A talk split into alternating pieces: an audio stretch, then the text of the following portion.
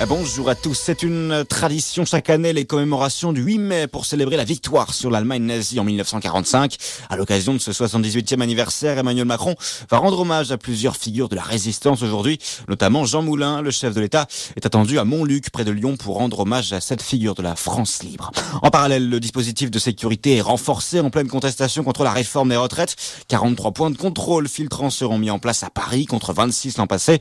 La préfecture du Rhône a pris un arrêté interdisant les manifestations aux abords du mémorial de Montluc, arrêté contre lequel la CGT a déposé un recours. À l'étranger, Joe Biden plaide pour que le Congrès américain interdise les fusils d'assaut.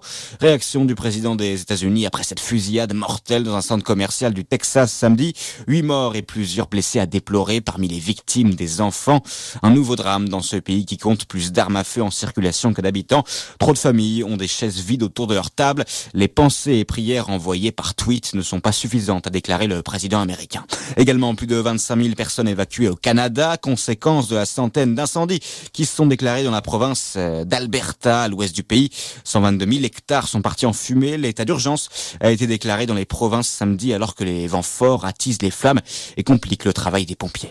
Au Royaume-Uni, le week-end a été festif. Après le couronnement de Charles III samedi, un grand concert a été organisé hier soir à Londres devant le château de Windsor avec notamment Katy Perry et Lionel Richie. 20 000 spectateurs étaient Notez qu'exceptionnellement, ce lundi est férié dans le Royaume. Les Britanniques sont encouragés à faire du bénévolat. Et puis en rugby, euh, le Stade toulousain a validé son billet pour les demi-finales. Les Stadis se sont imposés à domicile contre l'UBB hier en clôture de la 24e journée top 14.